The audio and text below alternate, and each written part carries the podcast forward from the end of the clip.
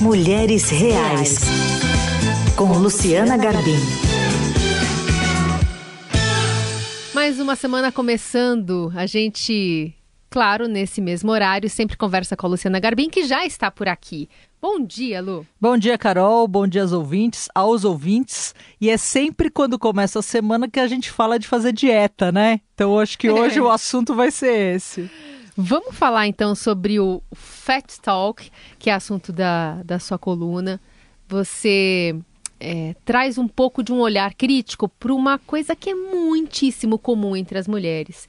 Que, e aí se passa com um verniz de que uma está ajudando a outra em falar: ó, oh, essa calça tá te deixando meio gordinha, ou você vai deixar esse braço à mostra passa-se sempre como algo que você está cuidando da outra. Mas é justamente o contrário, né, Lu? Pois é, Carol. Você sabe que eu, eu me deparei com um livro de uma antropóloga americana chamada Mimi Nietzsche, que tem esse nome, Fat Talk, que em português seria alguma coisa como conversa gorda. E o que, que a Mimi fez? Ela ficou três anos entrevistando jovens estudantes americanas, brancas, negras e latinas, né? Estudantes ali do ensino fundamental, do ensino médio, sobre aparência, sobre sobre dieta, e ela notou que muitas delas falavam muito sobre essa questão do corpo, mas falavam muito deprecia depreci depreciativamente. E o que, que, é isso? Sabe aquela conversa que a gente mesmo tem diante do espelho? Nossa, minha perna tá grossa demais. Nossa, esse meu braço tá muito gordo. É a conversa que a gente tem com, com a gente mesma ou que a gente tem com a mãe, com a irmã, com as primas, com as amigas, até com amigos, né? E é sempre isso, de você falar do seu corpo de uma maneira ali meio pejorativa ou falar até do corpo dos outros. E, e também o, o, contrário é, nossa, você vê como ela tá bonita, como ela emagreceu, mas sempre tentando seguir esses modelos de magreza e de beleza que estão aí é, calcificados na sociedade. Preciso dar um jeito na minha celulite. Exatamente. Vai, né? E o que a Mimi descobriu é assim, é que essa conversa nem sempre ela é produtiva. Ah, eu, eu tô me sentindo mal, então eu vou começar, vou para ginástica, eu vou tentar comer melhor. Não.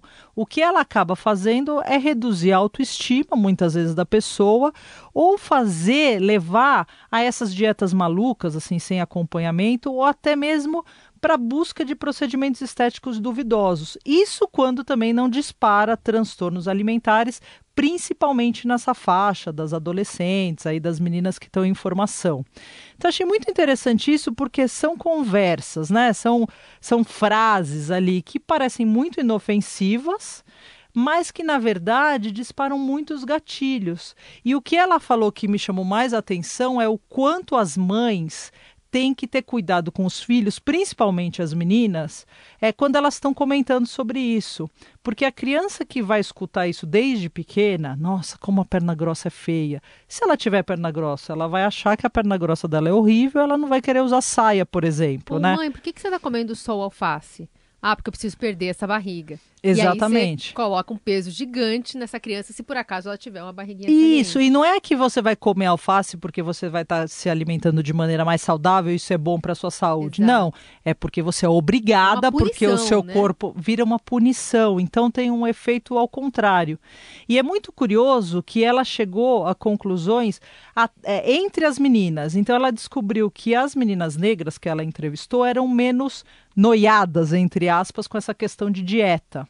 E elas tinham muito essa referência da mãe, e para elas a beleza era mais questão de estilo, de atitude, do que propriamente de você ser magra, você ser sarada. Na teoria, então, as mães negras é, procuravam menos esse estereótipo, até porque não se encontravam, e aí as filhas eram mais maleáveis com elas mesmas. Pelo menos das meninas que ela entrevistou, ela notou isso. Uhum. Em contrapartida, as meninas brancas relatavam mais provocações sobre o corpo, dentro de casa ou com as amigas, e também relatavam até muitas dietas conjuntas contra o que elas consideravam maldição de família. Ah, eu tenho quadril largo, ou eu tenho a coxa flácida. Então, mãe e filha iam lá para tentar alguma dieta maluca para reduzir aquilo que elas achavam que era um problema. Sim. Então ela notou muito isso. E aí o que é o agravante, né, dos nossos tempos atuais são as redes sociais, né? Os algoritmos que te mandam ali aqueles ideais, né, das, das celebridades, é, das artistas que são magérrimas, e aí as pessoas seguem aquilo como se fosse um ideal, e é claro que muita gente nunca vai conseguir chegar naquilo. E aí vem baixa autoestima, vem você ficar chateada, e aí aumenta o fat talk. Então é um, é um, é um ciclo vicioso, né? Segundo a autora. E acho que é legal a gente pensar o quanto a gente não traz para nossa Total, vida, né? Total. É, por isso que eu falei da. Tem aquela clássica coisa, segunda eu começo a dieta, né? Mas essa, essa resolução, que muitas vezes não é cumprida, já vem porque você já teve essa conversa diante do espelho. Né? Total. E, e você falou das redes sociais, em contraponto, tem diversas mulheres que estão tentando quebrar esse estereótipo e, e, e aí você vê a demanda reprimida, né? Quantas pessoas começaram a se encontrar nessas pessoas como você cita aqui a, A Celeste, Barber. que ganhou muitos seguidores, especialmente na pandemia, mas não só. Ela fez muitos vídeos em casa, né? Mostrando, assumindo a barriguinha, quebrando paradigmas, né? Que essas supermodelos trincadas mostram nas redes. Pois é, para quem não conhece a Celeste Barber, eu recomendo que vá no Instagram e veja, porque os vídeos são muito divertidos, né? Ela, ela é considerada hoje a rainha da comédia australiana e ela se notabilizou justamente por essas paródias de cenas de vidas de celebridades, né? Então tem lá uma celebridade passando o aspi- é, no pôr do sol ou numa pose na piscina, ou até coisas prosaicas assim, rotineiras, passando o aspirador de pó, mas Uma com calcinha uma fio dental. Exatamente. Então ela reproduz as cenas, né, de uma maneira muito engraçada e muito mais vida real, Vida real assim, total. né? É a expectativa e a realidade.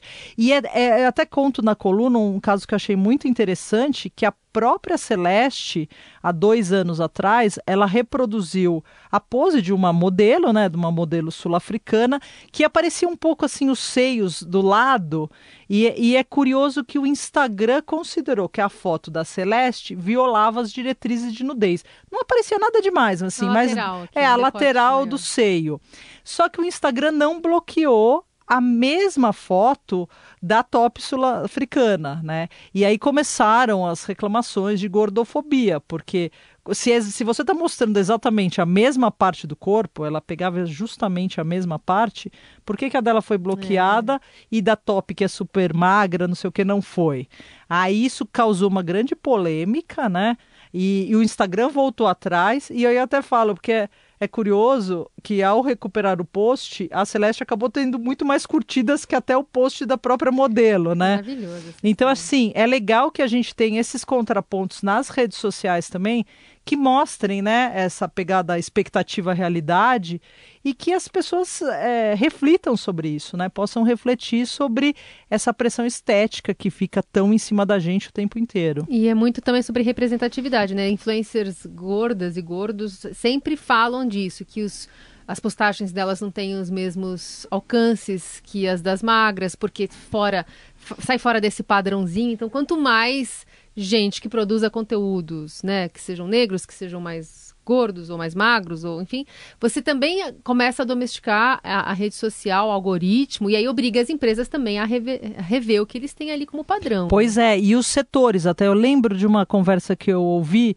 de uma modelo plus size, e ela ficava muito incomodada quando ela ia fazer um trabalho que as meninas magras eram chamadas pelo nome e ela só era chamada como a plus size.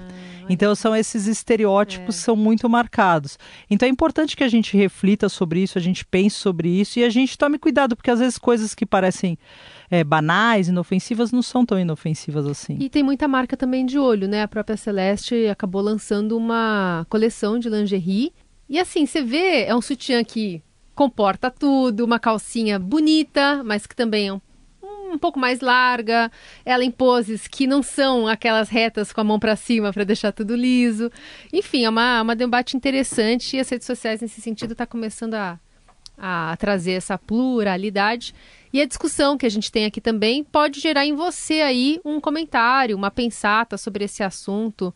Se na sua família tem alguém que aponta depois das festas de família no fim de semana, Ó, oh, esse engordou, né? Ó, oh, esse aqui tá com decote maior. É, manda pra gente, manda pra gente manda que a gente quer gente. saber. A Celeste virou lá a rainha da comédia australiana, a gente precisa de outras rainhas que defendam outras bandeiras, é né? É isso aí. Luciana Garbim conosco todas as segundas. A gente espera seu comentário pelo 994811777 ou pela, pelo Instagram, né? Da própria Luciana Garbim. Até lá, Lu. Até lá. Boa semana para todo mundo.